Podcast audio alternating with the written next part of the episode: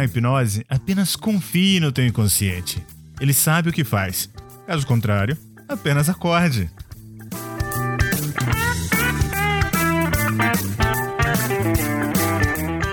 Você ouve agora Hipnocast, o podcast da hipnose. A apresentação: Fábio Carvalho.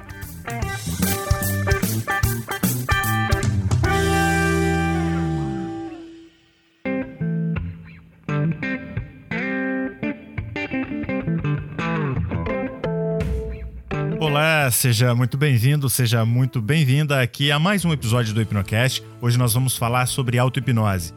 É isso mesmo, eu quero falar contigo e aprofundar essa ideia da auto-hipnose como um elemento, como uma ferramenta que auxilia no processo de melhoria do nosso dia a dia.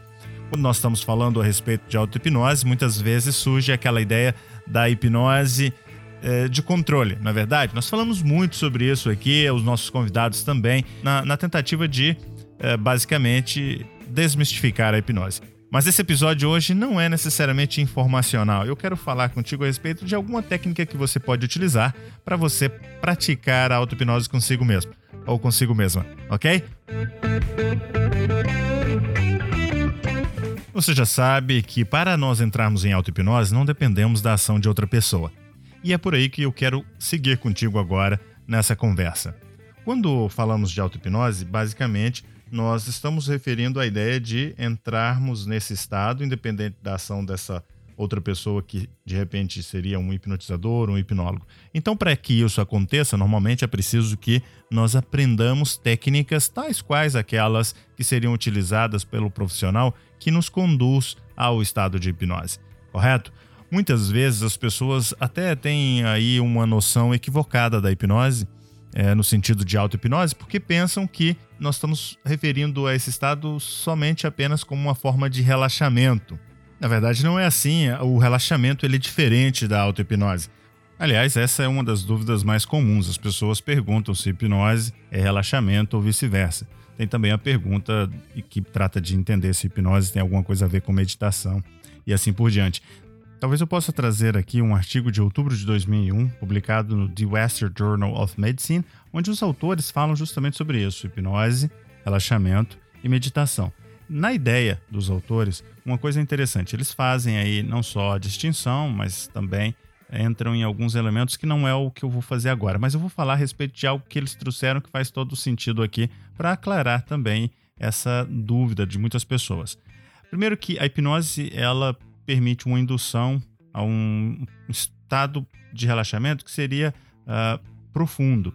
Ela também permite não só então provocar o relaxamento, mas ela permite com a sugestibilidade aumentada, ou seja, quando você suspende as faculdades críticas de forma temporária, fazendo uso de, da, da hipnose, você permite então que esse indivíduo possa, nesse estado, às vezes, que nós chamamos de forma bem simples, transe hipnótico, permitir que haja sim um relaxamento através desse estado. Ou seja, as pessoas que são hipnotizadas, para elas, o que está acontecendo é que elas estão recebendo sugestões para aumentar ainda mais aquele estado de relaxamento que tende a ser muitas vezes bem profundo. Agora, qual que é o objetivo disso? Na hipnose, a ideia é que as sugestões elas vão encorajar ali a pessoa a modificar os comportamentos ou aliviar alguns sintomas a ideia é que a hipnose ela funciona diretamente nos sintomas. Ela é bastante poderosa porque justamente atua aí nos sintomas. Quando nós falamos de auto-hipnose, também não é diferente. O que você faz é, através da autossugestão, permitir que você possa alcançar esses estados aí de relaxamento profundo. Não necessariamente você está simplesmente é, buscando relaxamento, mas é uma via para chegar ao relaxamento. Acontece que é, o relaxamento por si só não baixa as suas faculdades críticas. O relaxamento por si só, ele não amplia a sua sugestibilidade, ou seja, ele não abre espaço para que com as sugestões você possa então fazer aí alívio dos sintomas ou modificações de comportamento. Aliás, esse é um dos fatores de por que a hipnose é muitas vezes utilizada como um elemento facilitador, potencializador e auxiliar em processos de psicoterapia.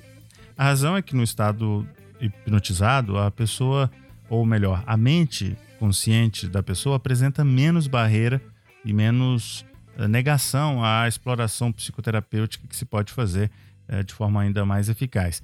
Já no caso do relaxamento, existe um que é bastante conhecido, por exemplo, uma técnica de relaxamento chamada técnica de relaxamento de Jacobson, ou simplesmente relaxamento muscular sistemático ou relaxamento muscular progressivo, bastante utilizada, muitas vezes aliado com as técnicas de hipnose, justamente para poder criar um ambiente propício para que haja ali um relaxamento adequado e, consequentemente, aí limite a pessoa a tirar o seu foco, a sua concentração no processo da, seja auto-hipnose ou da condução aí a um estado de hipnose. Mas não necessariamente, é, como nós já falamos antes, a pessoa vai estar relaxada para poder é, participar da, de um processo de hipnose ou de auto-hipnose. Então é importante que você considere esses instrumentos uh, antes de você iniciar, né, para que se coloque nesse estado de relaxamento adequado. A pessoa, normalmente, nesse tipo de relaxamento de Jacobson, ela senta de forma confortável, em um lugar tranquilo, e a partir de então, a pessoa começa a deixar com que as tensões dos grupos musculares de todo o corpo comecem ir embora. É uma sensação de simplesmente liberar-se. E aí você vai dizer, Fábio, mas então, como é que é que eu pratico esse relaxamento? Como é que, é que ele funciona? Bom, simples. O relaxamento progressivo basicamente pede que você se coloque nessa posição confortável.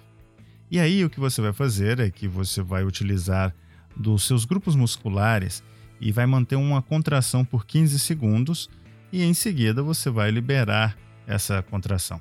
E você faz isso também utilizando a respiração. Como é que funciona isso? Primeira coisa que você faz, se coloca nessa posição confortável, em um lugar tranquilo, e aí você vai começar por exemplo, com o seu braço direito. Você contrai as suas mãos e todo o teu braço por 15 segundos e depois expira. Então você vai inspirar, contrair 15 segundos e expirar. Você vai continuar respirando, ok? Não necessariamente você vai segurar a respiração por 15 segundos. Você vai uh, contrair por 15 segundos e quando você expirar, você também relaxa fazendo esse exercício com o seu braço direito, com o seu braço esquerdo, depois com as tuas, as tuas pernas, com o teu abdômen, com todo o teu corpo, teu pescoço, os músculos da tua face e assim por diante.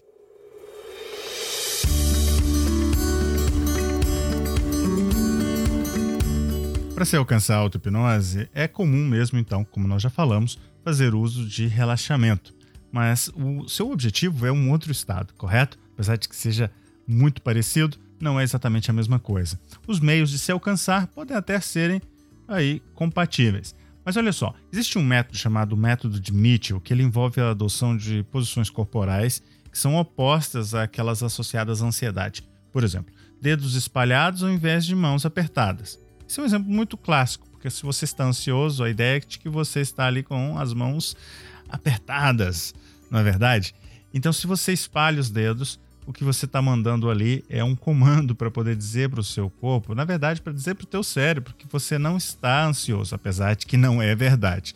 A ideia é de que quando você faz uso desses, uh, vou chamar de artimanhas, mais do que técnicas, o que você está fazendo é utilizando de uma forma inteligente para poder hackear, né? Para que você possa ali é, entrar na tua própria, no teu próprio sistema, no teu, na tua própria mente e dizer para ela, olha só, Vou trabalhar em benefício próprio. Eu quero reduzir a ansiedade, então, para que eu possa reduzir a ansiedade, eu entendo que o meu comportamento, a minha, o meu sintoma agora está demonstrando que eu tenho ansiedade. Como é que eu faço friamente para poder controlar isso?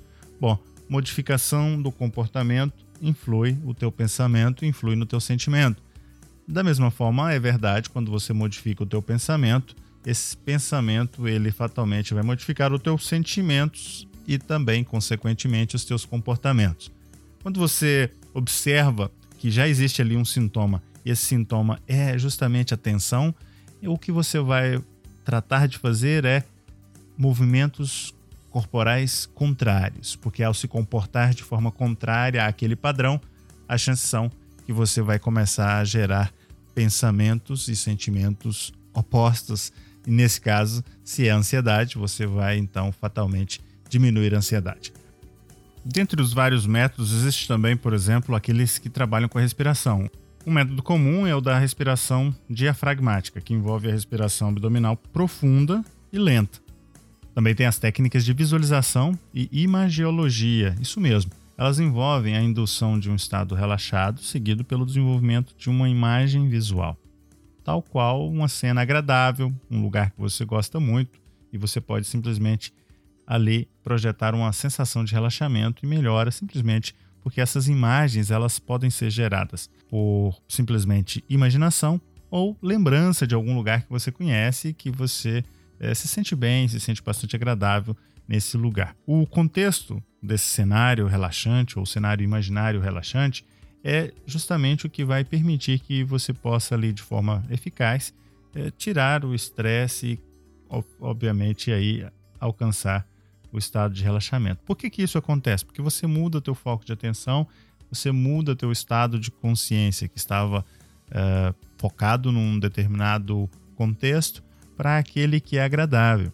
Também existem outras práticas, como por exemplo a meditação, que tem o objetivo principal de concentrar-se em acalmar e esvaziar a mente. Normalmente, as pessoas que praticam meditação, elas concentram-se na respiração ou num som. E faz isso quando é um som, normalmente é chamado de mantra. O mantra é repetido diversas vezes e isso faz com que o indivíduo possa entrar nesse estado e vibrar nesse estado. Essa vibração muitas vezes também ela é chamada de transe. Mas isso talvez seja motivo para a gente poder falar a respeito dos diferentes tipos de transe num outro episódio. E sobre a auto-hipnose, é interessante e importante observar que o relaxamento ele pode servir tanto como indutor, como também um aprofundador do estado de auto-hipnose. Eu vou falar mais a respeito dessas técnicas, né? Nós temos dentro do contexto aí, não só da auto-hipnose, mas da hipnose em geral, a ideia da indução ou autossugestão e também do aprofundamento desse estado. Um dos elementos centrais da auto-hipnose tem a ver com o controle da expectativa. Quando muitas vezes as pessoas têm dificuldades em praticar auto-hipnose por conta de alguma, eu vou dizer, autodúvida, isso tende a acontecer por conta de um monitoramento constante que a pessoa praticando auto-hipnose acaba se impondo. Então, a minha sugestão para você é que você deixe acontecer, simplesmente permita que o processo aconteça de forma natural. Muito bem, eu espero que você tenha gostado de mais este episódio aqui do Hipnocast, o podcast da hipnose, e que você, ao ter gostado, compartilhe isso com seus amigos nas redes sociais. Você sabe que nós estamos presentes no Telegram, no Facebook, agora no YouTube. Busca por Hipnocast e lá você vai encontrar os nossos episódios também compartilhados no formato de vídeo. Eu quero aproveitar e reforçar o meu pedido para que você, lá no Facebook, procure por Hipnocast e deixe também o seu like, deixe lá o seu curtir, porque isso vai ajudar a compartilhar ainda mais essa mensagem do Hipnocast adiante, para que outras pessoas também possam ter acesso ao nosso conteúdo. No mais, eu te espero no próximo episódio e um grande abraço. Você ouviu Hipnocast, o podcast da hipnose. A apresentação: Fábio Carvalho.